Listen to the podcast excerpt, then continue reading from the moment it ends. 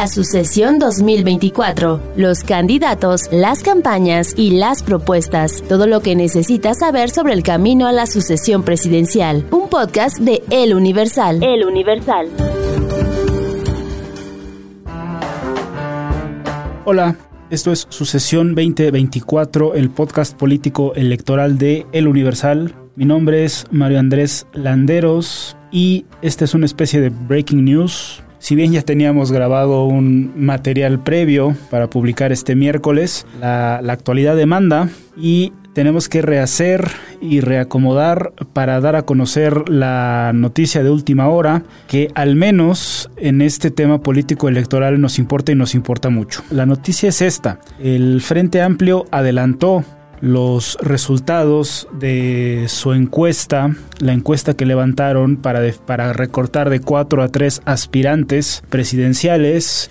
Y eh, si bien esperábamos todos los resultados este miércoles 16 de agosto, pues lo soltaron a esto de las 6 de la tarde de este martes, que es cuando estamos grabando. Hay que recordar que los cuatro aspirantes del frente son Xochitl Galvez, Beatriz Paredes, Santiago Krill, y hasta hace unos minutos Enrique de la Madrid.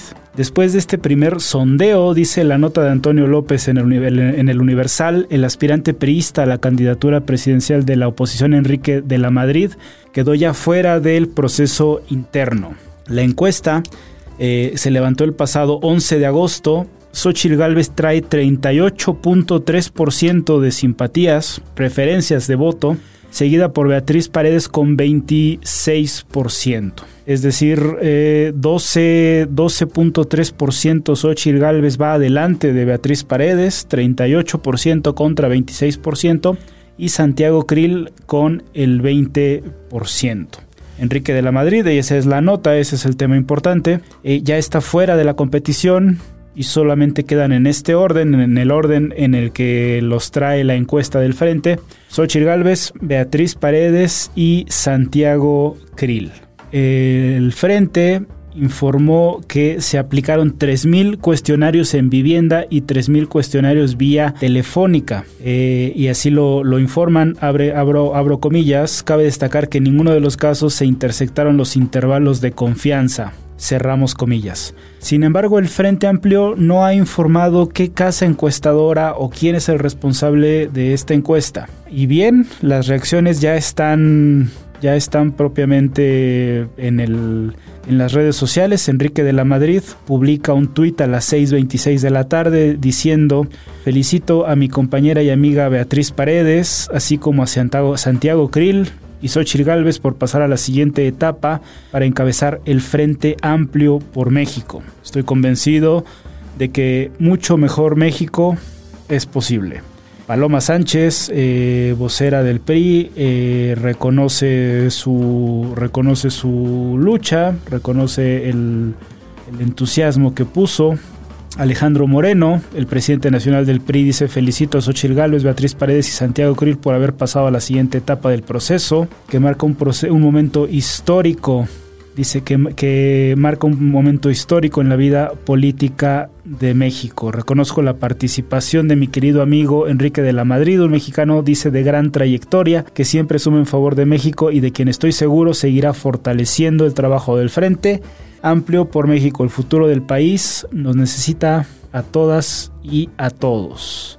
Pues bien, eh, esta noticia la podrá leer usted más a fondo en, la edición de el miércoles del Universal, cuando también se publica el podcast en sus redes sociales y además el Universal eh, traerá una encuesta de cómo van los números en la casa de enfrente cómo van las corcholatas. No vamos a adelantar eh, gran detalle, eh, la gráfica completa, la nota, podremos verla, podremos discutirla eh, mañana miércoles y tal vez la, la abordemos la semana que viene, pero sobre todo ese es el, este es la nota y la especie de breaking news dentro de, creo que a estas alturas ya que se baje o que bajen a un aspirante presidencial de entre los seis que hay en Morena, los cuatro que había en el frente y los dos en Movimiento Ciudadano, creo que ya es una nota importante y amerita y amerita darla, ¿no? Esta vez no hay, no vamos a hacer un análisis eh, a fondo,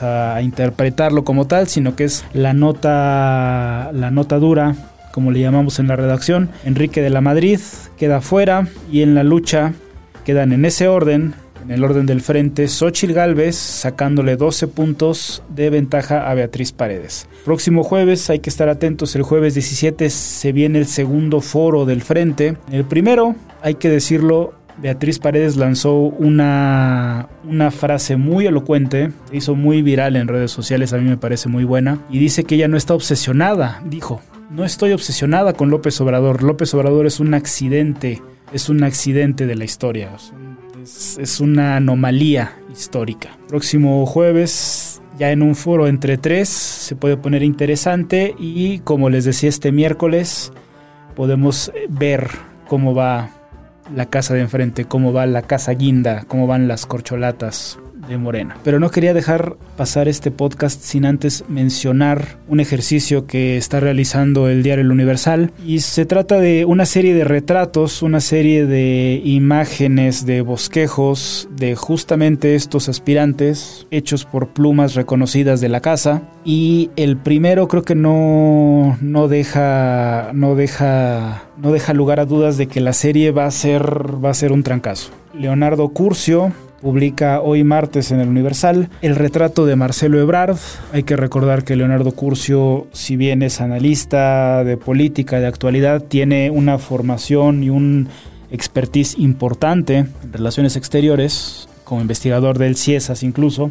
Leonardo Curcio dibuja a un Marcelo de muchos claroscuros. Dice muchas cosas buenas de él, menciona algunas tantas malas. Me quedo yo con un par de frases muy buenas. Si bien Marcelo se identifica o se hace llamar amigo del presidente López Obrador, Curcio dice que Andrés Manuel y Marcelo vienen de dos playas muy diferentes, de dos contextos sociales muy distintos. Si bien Marcelo ha mencionado que es el único político que lo ha heredado, digamos, que ha, precedido a López Obrador en un cargo y eso es verdad. También recuerda Curcio que cuando Marcelo fue jefe de gobierno se dio espacios, contratos e influencia al entonces ex jefe de gobierno y presidente legítimo Andrés Manuel López Obrador. Destaca el rescate de la Alameda, como jefe de gobierno del paso peatonal, la creación del paso peatonal de Madero, los espacios y la agenda progresista innegable.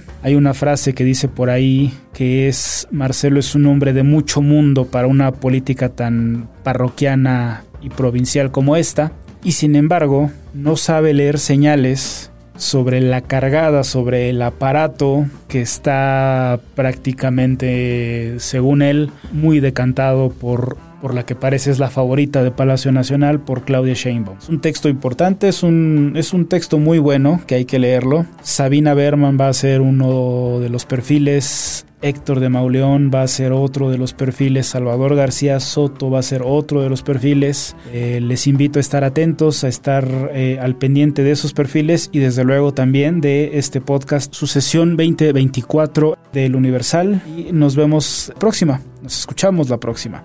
Recordemos que pueden escucharnos en cualquier plataforma donde se escuchen podcast. Hasta la próxima.